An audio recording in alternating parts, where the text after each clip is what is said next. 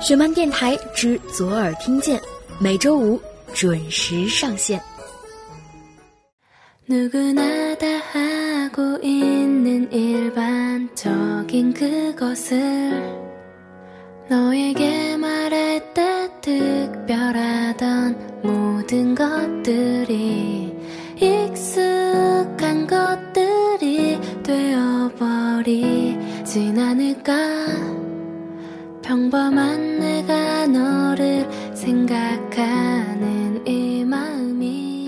Hello，大家好，欢迎再次收听玄门电台之左耳听见，我是石榴，这里是北京，天气还行。此时正在收听节目的你在哪儿？天气还好吗？今天的节目中将要跟大家分享的故事名字叫做。曾有一张笑脸，温暖这一生。故事来自于丛萍萍和七月蔚蓝的书《好奇的活着》。如果在听节目的过程中，你有任何想说的，或者是在今后的节目中想要听到的，都可以通过微信搜索拼音的“饶大坏零零幺”，找到我们的公众平台“十七 Seventeen” 进行关注，并把你想说的话。直接留言发送给我们，也可以通过微博关注左耳工作室或小石榴欧尼。一起来听今天的故事。曾有一张笑脸，温暖这一生。故事讲述的职业是老师，讲述人符小云。或许多年以后，我依然能够记得那个平常的下午，短发圆脸。笑意盈盈，老师像往常一样在给我们讲课，语速缓慢，语调温暖。我抬头看了他一眼，却差点哭出来。从小我都不是能够与老师交好的学生，更多时候我与老师保持距离，偶尔听同学聊些八卦，及小小的抱怨一下。直到很久以后遇到他，才发现老师与老师也有那么多的不同。他是我的研究生导师，初入学第一次去班级进行导师互选，他到的比学生还早。我从后门走进教室，向前扫了一眼，一个个子不太高的小老头映入眼帘，这个背影就是他的。老师们陆续到齐，在互选前做自我介绍。纪录片老师久居德国，以严谨著称，介绍时说：“我很严厉。”如果想偷懒，不要选我。他大半生都与动画打交道，自我介绍时只简简单单的说：“如果不喜欢动画，不要选我。我希望你是因为喜欢这个东西，愿意来学一下。”后来我成了他的学生。当时并没有格外笃定，但结束时他单独和我们聊天，谈了不到十分钟，我忽然格外庆幸。选了他做导师，他请我们去吃饭，叫我们挑喜欢的餐厅，跟我们谈论专业聊家常，就像是亲戚来沪跟他随意吃个饭聊会儿天儿一样。后来慢慢得知了许多关于他的事情，越发讶异。资历深厚如他，却比任何人更尊重我们，哪怕讲课他也会说：“如果你有认为不对的地方，可以现场说出来，和大家一起讨论。”而此前的记忆里，小学时我曾被老师赶去考得不好的邻居同学家，犹如押犯人一般盯着同学把试卷交给家长签字。中学我曾目睹老师叫差等生亲手撕烂自己的试卷。大学也曾看到老师为了漂亮的就业率，逼迫学生签订乌龙的合同，心底的感激一天天上升。但老师说，不要太放在心上。他这样做其实很正常。他十几岁当兵，负责开车，是个认真的老司机。因为有一次我在他车上看他边聊天边与别人的车擦身而过，差点碰到那车的后视镜，心里一惊。再看他，却目光镇定。他是个沉稳的人，唯有开车让我觉得漫不经心。他父亲读的是圣约翰大学。但是他说自己读书那几年没怎么正儿八经的学习，杂书倒是看了不少，市面上的名著都翻遍了。直到今天，他的床头还放着《猎人笔记》，在读傅雷家书依然会热泪盈眶。约翰·克里斯朵夫看了那么多遍，还是愿意再读。他曾经在上海电影制片厂做导演，曾有商人请他做动画片，条件罗列得很清楚，他觉得可行，于是充满动力的开工。他带领着一帮毕业生熬夜战斗，终于做出了令自己满意的样片。他回忆起当年，言语里仍旧充满着由衷的欢喜，说。欣慰是因为片子是厂里的年轻人做的，他们刚毕业，那么年轻，能做出这样的东西，我很高兴。去年国庆前夕，年轻徒弟的活有问题，未能准时完工，老师心急如焚，却只能等待假期归来。我们说不如加个班儿，他说节假日加班费是平时的三倍，我们没有钱。我们说现在随意让员工加班的老板多了去了，他想了一下说：“不行，我这里做不到。”然后笑了。他说：“现在房子那么贵，大学毕业生却找不到工作，给出的价钱那么低，这是不对的。你们交了那么多钱，读书学习那么久，迈出校园不应该是这样的待遇。”他像许多老师一样，让我们在课堂上也讲一点课，但是又说不要有压力，能讲多少算多少，不想讲就由我来讲。他听完我讲的内容，又说不要准备那么多，有点看法就好。我知道你们现在面临的事情多，还有很多重要的事要做，准备多了，投入精力太大，会搞得很紧张。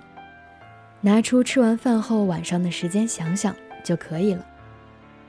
对于论文，他听说我们要做的题目一点都不高深，居然也不责怪我们，只说做自己喜欢和关注的也是件好事。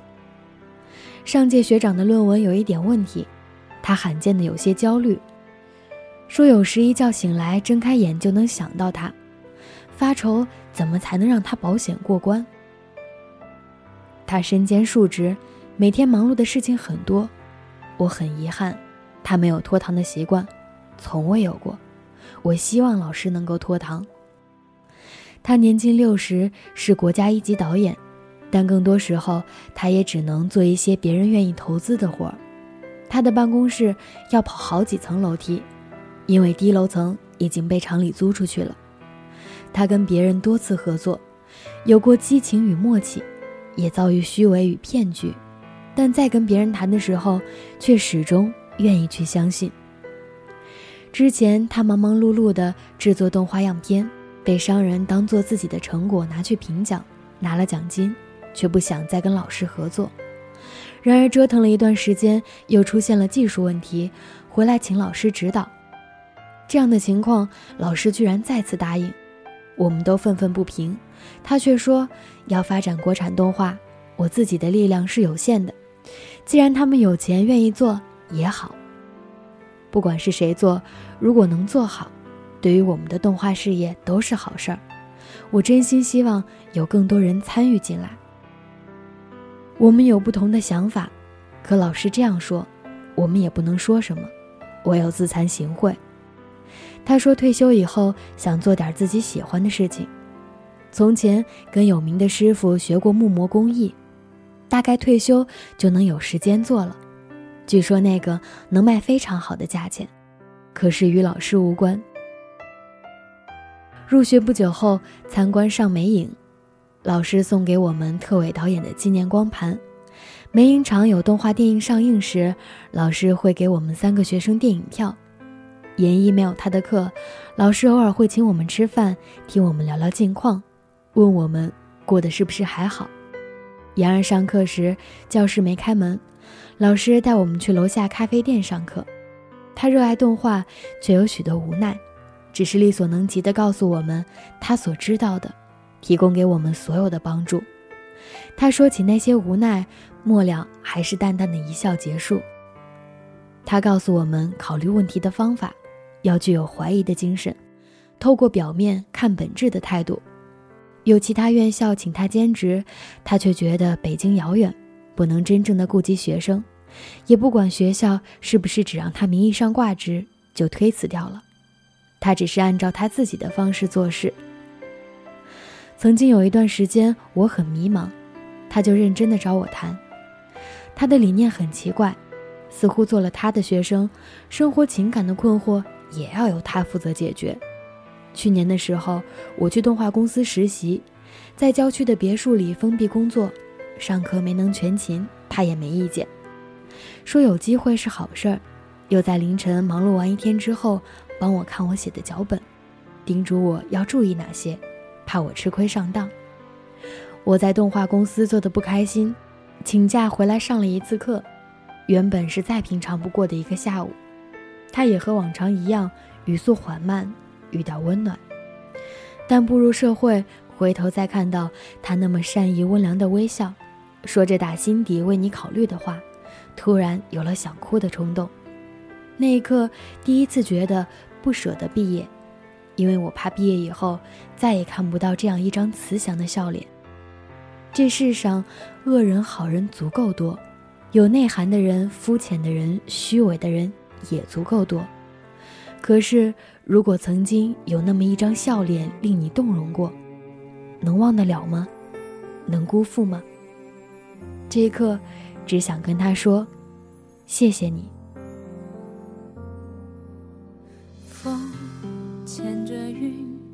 徜徉那片未知的风景。树祈求雨，洗净身上多余的忧郁。雨。连着海，等待一次美丽的相遇，就像我和你自然而然地靠近。在心里，我们的约定像季节摆放，从不停息。是你的微笑让我确定。感谢你让温暖回归到自己，感谢爱。在生命中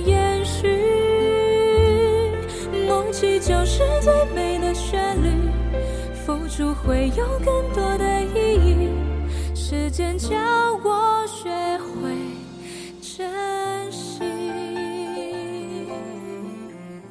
曾有一张笑脸，温暖这一生。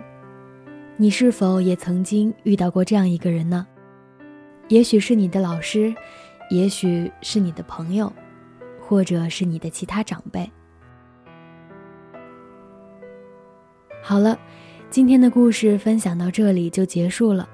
如果你喜欢这个故事，可以通过公共微信搜索拼音的“饶大坏零零幺”，找到我们的公众平台“十七 Seventeen” 进行关注，根据导航栏查看节目的图文版及歌单。提前祝大家周末快乐！我们下期再见，拜拜。要你，追寻幸福每一步足迹。你守护我，翻阅每片温暖的记忆。我仰望星，迷失时候会有个指引，那么的甜蜜，那么微妙的联系。在心里，我们的约定像季节摆放，